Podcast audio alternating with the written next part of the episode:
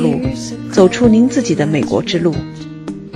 大家好，我是 Michelle，欢迎来到这里听我讲述美国故事。一九八七年就来到美国留学的刘晓东，在美国做了二十多年的 IT 咨询顾问之后，决定把自己的一个业余爱好变成新的事业，并带着一种使命感去认真的实现它。他现在的个人使命就是把他在美国看到的好的健康方面的产品和服务带到中国，帮助中国人提高健康，享受更好的生活品质。不论是通过红酒文化，还是远程医疗，或者康复医院，刘晓东充满了热情进行着探索。那就请跟我一起来听听刘晓东的创业故事吧。嘿，小东你好，呃，很高兴哈，最近认识你了。我们当时是在一起聊一聊关于怎么向中国做出口的这个角度来认识的。那你能不能先简单介绍一下你自己的背景？你比如说你什么时候到了美国来啦？呃，原来干什么啦？那么现在又干什么呢？是的，我是八七年来的美国。八七年？对，在美国三十年了。那够早的。先来的时候主要是学的计算机啊，我是公派自费。原来我是学石油炼制的。用石油炼制，对，然后就转到做计算机，因为那时候工作比较好找嘛，做计算机，然后就学的 computer science 计算机硕士，然后就九零年就开始做独立咨询，先做的 full time 帮公司里面做这个编程嘛，嗯，码农嘛，所谓的，做了五年以后就开始自己出来做，自己出来做就主要是在外面，美国这边有很多猎头嘛，呃，我觉得挺 enjoy，咨询挺不错的，因为你差不多二十几年，差不多做了十几家公司。做了十几家公司，从东岸一直做到西岸，那个涵盖的这种专业就是美国国防部、什么陆军总部我都去过，股票啊，各个制造业啊，工具啊，还有硅谷啊，我都去过。过西雅图就去过五六家公司，像微软啊、Philips 啊、Puget Sound Energy 啊、T-Mobile 啊、Weyerhaeuser，也是各行各业的。所以我就觉得做这种咨询呢，就会学到很多东西，是边做边学。别人做 consulting 哈，做咨询，通常他是他有一定的经验，对吧？才会请他。像你这跨行业跨的也是很广啊。对。呃，那凭什么人家会像请你这样的去呢？尤其一个新的行业，你没做过的行业。实际上听起来挺复杂，做起来也不是很复杂，因为你边做边学，像我们做了习惯了以后，他学起来就很快，适应能力也很强。你到一个行业，你就会知道从哪入手。你先问他们问题。还没等到他问你问题，你先要问他的问题，然后就开始 personnel 进入他这个公司的这种人事这一块，你要跟他们打成一片，你要觉得为他们公司着想，这样的话他就会很相信你。本来我们也就是帮他们找方案嘛，开始是优化他的这个整个的流程啊，就是商业方面的流程，你要帮他先分析，找出 gap，找出他的这种差异，然后我们来给他提一个最佳方案，我们给他实施最佳方案。嗯，所以这个就是有一个信任度，有一个你的涵盖的面比较广，你做的越多，你的知识越越多。开始可能会困难一些，嗯，但是你做的越多，你就会做的时间越长。所以这个要看积累，要看你的这个处理的应变的能力。就是说，你应变能力越强，你的咨询的这个声誉就越好。一直到二零一六年，因为我以前在家乡，我们江苏的嘛，所以爱喝酒 长大的，爱喝酒。所以就开始喝红酒，慢慢喝，喝了以后回国那个时候零四年吧，那个时候国内酒很差，啊，就跟我这个美国喝的完全不一样。因为那个时候我就对中美贸易，实际上最开始的时候要追溯到我刚结婚那个时候，我太太那个时候是外科医生，然后我就问他的这个同事，我说我们可以做点什么贸易？那个时候我刚结婚就开始问他，嗯，那是在九四年九五年，那个他有个麻醉师，他就说我们需要气管导管。因为我我知道的，他要提什么东西，我做比较好做一点，而不是说我给他推销。对，你是先我说我可以帮你买，嗯。所以我就他就说气管导管，马上一搜，然后就在波士顿里面找了一个气管导管的公司，然后一看不错，价钱也挺好，就运了半个货柜回去。那个时候是第一次做外贸，那时候我还刚做计算机，哦，齐头并进。然后呢，做了半个货柜以后，东西也卖掉了，钱我们两家一分，最后就。钱没拿回来，知道吧？我们美元拿过去，就是人民币没返回来。他们家拿一点，我们家拿一点就花掉了。就在国内，然后那个做完了以后，对，挣完了以后我们就再没做，因为当时考虑，因为那时候她可能刚怀孕，我们刚有小孩，我一想要家庭稳定嘛，还是做计算机吧，因为计算机最起码钱是稳定的嘛，再加上你刚结婚，你也要家庭稳定嘛，你不能来回做外贸，你就来回跑嘛，对对就家庭不利嘛。当时就想算了，就就老老实实放打工去了。然后一直到了零四年搬到西雅图来，当时就觉得好像就是去了那个回国探亲以后，觉得这个红酒应该可以做，所以当时就觉得先去加州。那个时候因为华州我没敢碰，华州因为酒比较贵，因哦我们华州的红酒比加州贵啊因。为你到 QFC 一买一看就是华州的酒贵，加州的酒便宜。哦，我不喝酒，我不知道。对啊，他那哦个酒架上就是十块钱以下的都是加州的酒，华州没有十块钱以下的。哦，所以我就觉得，哎呦，加州酒可能不错，所以我就跑到加州去考察。嗯，然后哎，觉得加州酒确实是产量高，它那个葡萄园一一望无际的葡萄园。嗯，所以那时候就开始盲品，就是挑选了几家，啊我还找了一些老外，我们一起品，品完了以后就选中了这一款酒。最后他那个酒实际上在美国已经不卖了，就快尾声了，就是说嗯美国的酒庄他也不想卖这个牌子了，想换牌子，因为他们都是大鱼吃小鱼，最后就是把这些好多牌子就取消了。所以等于说你独家代理他的对牌子了独家代理酒庄还是别人的酒庄，但是他的销售对，主要是卖到中国去。我业余的在做嘛，所以我都是我妹妹在那边做市场。那个牌子的酒是通过什么渠道卖到国内呢？我一般渠道都是他这边有他的 network，我妹妹这边的 network，我也她在国内有我的 network，他在国内，他在南京。嗯，然后我这边的 network 都是国内的人到西雅图来，我这边定期的，我这边有个红酒协会，我是会长嘛。嗯，这样我就是有经常举行一些活动，像到餐馆去做这种酒配菜的这种活动，甚至我还搞过叫我们叫三绝艺术，所谓的三绝艺术就是味觉、视觉和听觉。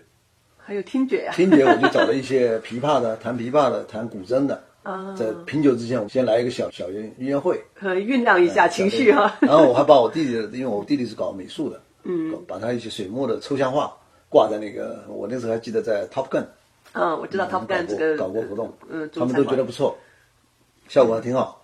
然后音乐演奏完了以后，我就开始讲红酒，然后白葡萄酒配白的 appetizer，然后红的就配红的菜，我会列出菜单了，啊，菜单边上就有一个红酒配的，嗯，然后先发给他们，觉得搞了几次以后，他们都觉得还不错，有美国人也有中国人，我还找搞了几次船上品酒，因为华盛顿湖我们这边特色嘛，所以我就租一个船，嗯，然后有的是大船，有的是小船，通过这些渠道，你也把酒卖到，比如说餐馆呐、没有嗯这一块，我们基本没什么介入。就是说我通过这个活动，了解了很多中国人在西雅图的，他们在国内都有生意。哦，你通过这个 network，对，然后就是他们，比如说啊，一是那个时候打电话，现在都是微信。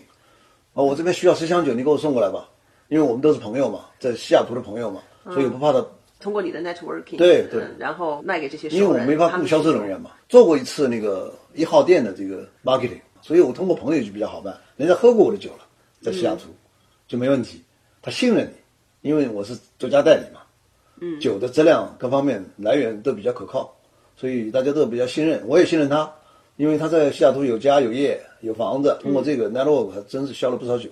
但是都不是整箱，不是是整个对吧？整集装箱过去，你这些都是零零散散的。对对对那这种零零散散，你发货是从国内直接发是？我是在南京有个仓库，我就把货直接运到放到仓库里，我们加空调，最后就是运储存那要保证质量嘛，嗯，所以他们要货，我这边专门有人做运输，物流现在在国内很方便，对，我这边有一个人在南京待着，你要发货了，马上一个单子给他，有人的姓名、有电话、有地址，我直接发货。这个还不是像我们常见的进出口贸易的那种路，你没有找这个国内的 distributor 对吧？对对这个靠的是 network。对，最近我是准备想 full time 做这个事儿了，我就想 IT 我不做了，我就准备到北京准备蹲点了。那个时候可能就会找一些呃 distributor，嗯，采取一些结合吧，就是有一些大家如果帮着一起做，像四川我有一个点，然后我在国内也有一些点，就是像一个旅馆，他在卖我的酒，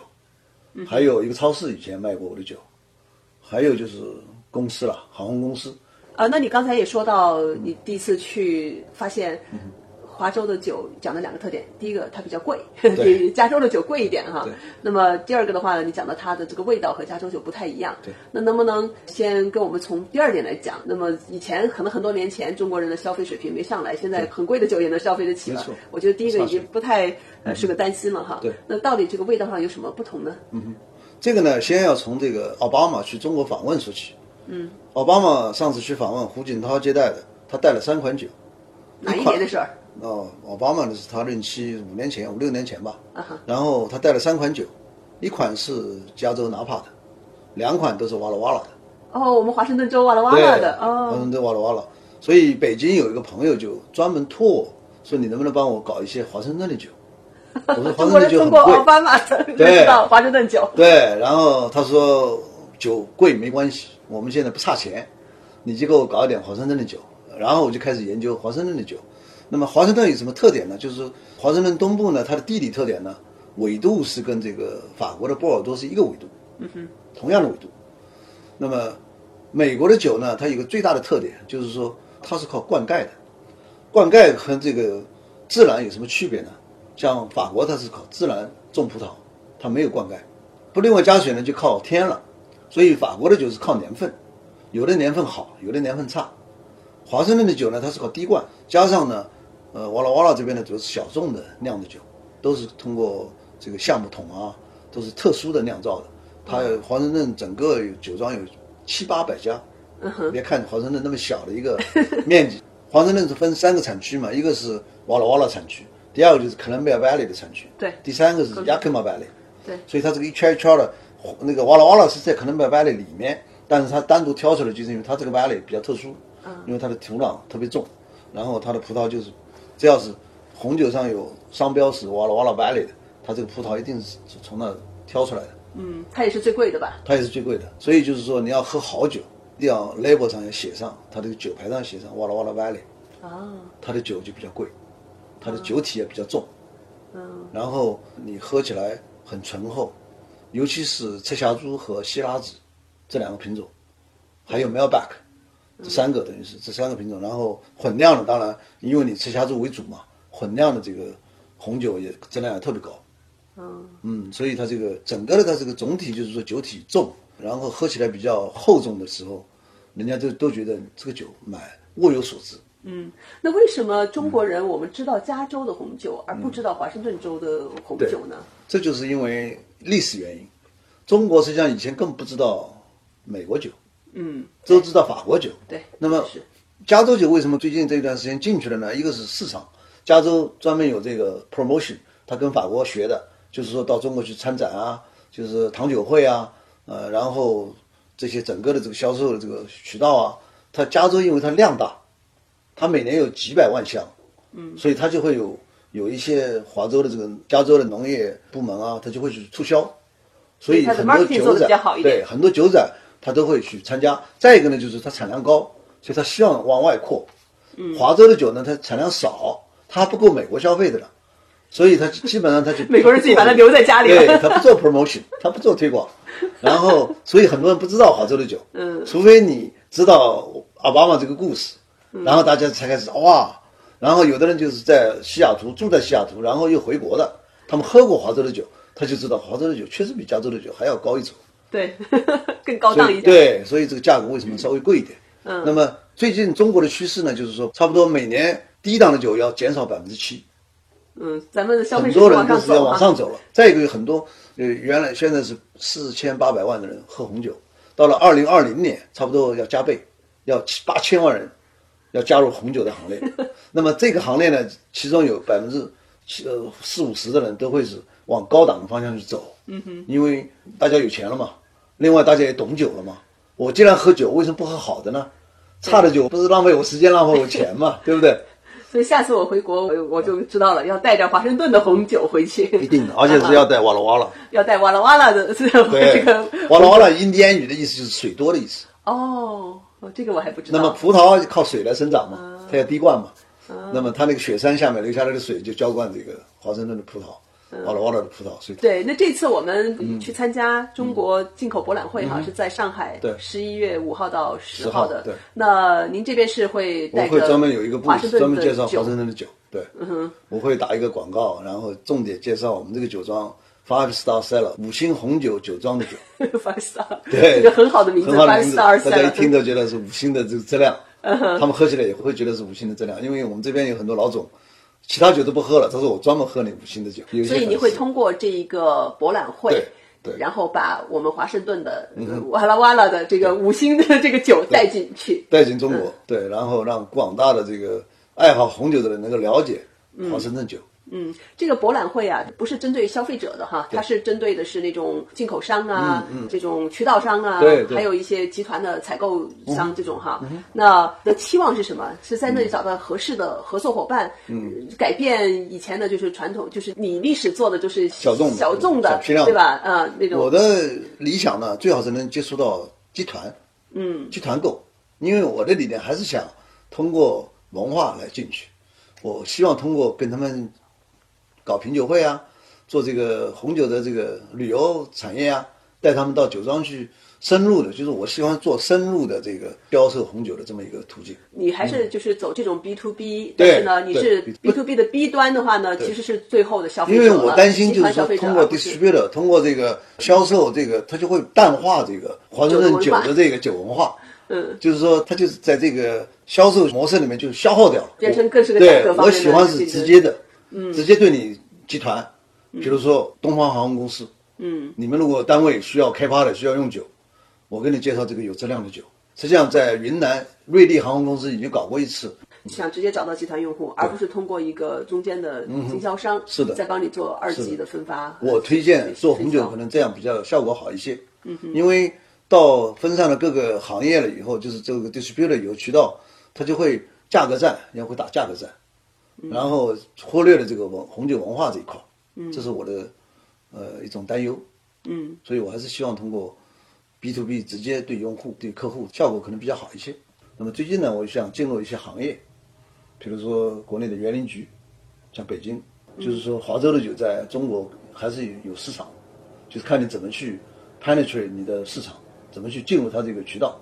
我总结一下哈，我听到你说的，第一个呢，你选产品，嗯对对吧？这个产品要比较适合咱们的口味，中中国人的口味啊。你这头呢，产品选好了，质量把关了，嗯然后呢，你是通过的 network，对吧？通过认识的人呢、熟人呢，通过举办这种体验式的活动，品酒会呃让大，对品酒会在国内也做过很多。嗯哼，让大家知道这个产品挺好。对之后的话，这个 demand 啊需求就来了。对那你没有走一个像的咱们常见的一些其他的这种消费品没有不是的传统的销售模式啊那种销售模式，通过进出口商 distributor 对吧？然后一层一层的往下来做代理。那这种量的话，在我自己的感觉就是说，这个量还是比较零零散散的。对啊，它不是一个也有限，嗯哼，不是一个很大批很大批，对对，但是我我最大的一个优点就是成本低啊。一个成本低，再一个呢，我的一个负担呢，就是我想把这个西方的这种品酒的这个文化呀带到中国去，因为你做传统的销售模式，你不可能传授文化。嗯，那就只是一个商品。对我这边现在就是跟他们推做这种品酒会啊，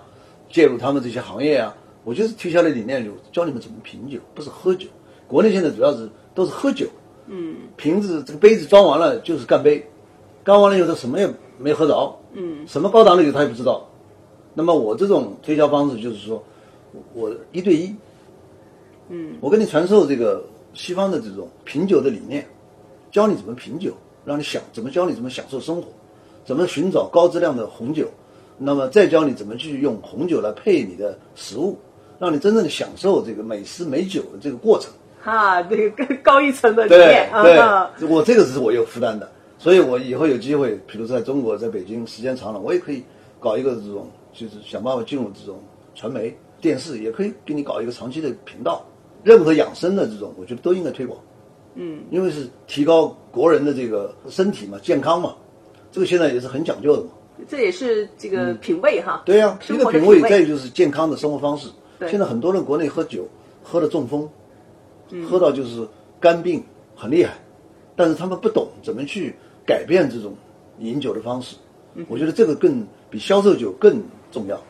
所以你这个 对上升到不同的层次了，这是是这种使命感哈。没错要带回去的啊是这种品酒的体验以及相配的一个文化，红酒文化呀，红酒文化啊，你要带进去。对，嗯，很有意思。那你后面的计划是什么？因为你前面说的这一直都是业余在做的，对吧？对等于说是也就一六年咨询不做了之后，才开始对，开始说话做这啊个，但是段时间实际上我还有一个另外一个想尝试的就是做这个远程医疗，做了一年半，我建了一个网站，嗯然后也了解了美国有一万名中国医生，他们都是通过美国的医疗培训，现在在美国在做做医生。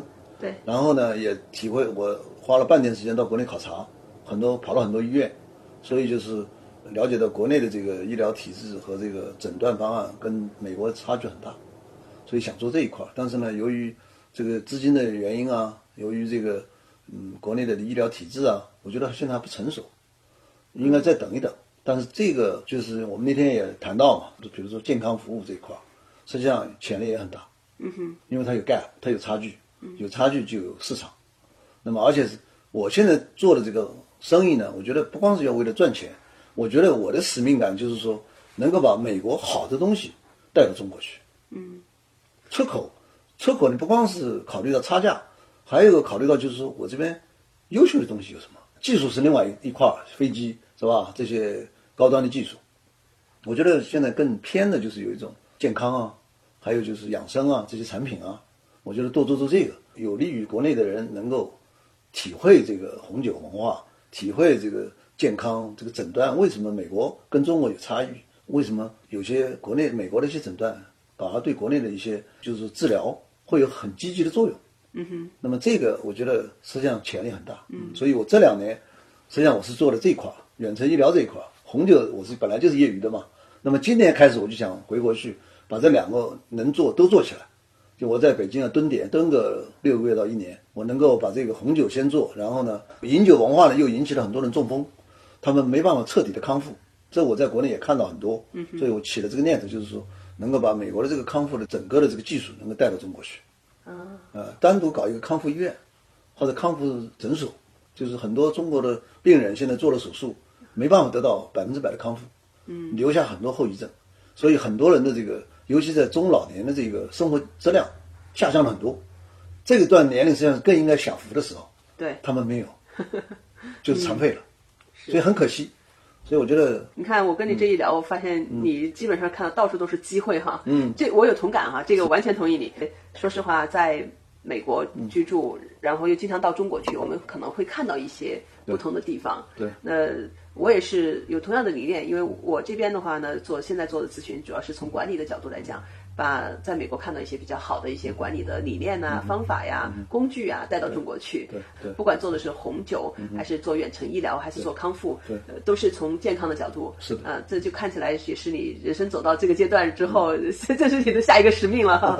呃，怎么通过不同的服务、不同的产品来提高中国人的健康上面的一些理念以及。在这方面的一些服务是，尤其是现在国内老龄化很严重，对，面临的就是这个养生和老龄化的这个健康的这个维护，怎么能够这一代人能够让他有更好的生活质量？我觉得这一块可能是现在可能国内也面临这个问题，嗯，很多人老了怎么办？还有一个特点，我发现你这里就是说你。胆子比较大，你想做什么事儿，哗就做了。前面说到那个什么气管儿，对气管导管，对，呼通就去了。对，我就觉得哪有需求我就可以做。这个跟专业并不是这个，对吧？虽然对这些东西还不是特别了解，没错。但是我骨子里可能有那种经商的这种兴趣爱好，由于各种原因吧，最后就没有都没做起来。但是我觉得都一样，人生只要为社会服务，我觉得都一样，是吧？做哪一行业都是一样，行行出状元。嗯哼。所以现在就是看看怎么找突破点。嗯，怎么找切入口，能够把下面的这段能够做起来，就中美之间的这个交流能够做起来，很有意义的一件事情。所以咱们在同一个圈儿里，对，所以咱们在做同一件事情，对吧？是的。嗯，现在我们在为中国的进口博览会，我们在努力 帮助把华盛顿州的一些比较好的产品、一些好的服务，对，通过这个博览会带到中国去。是的。嗯，那今天先聊到这里，谢谢。好的，谢谢你。no we don't have a hold tonight dance tonight dance tonight dance tonight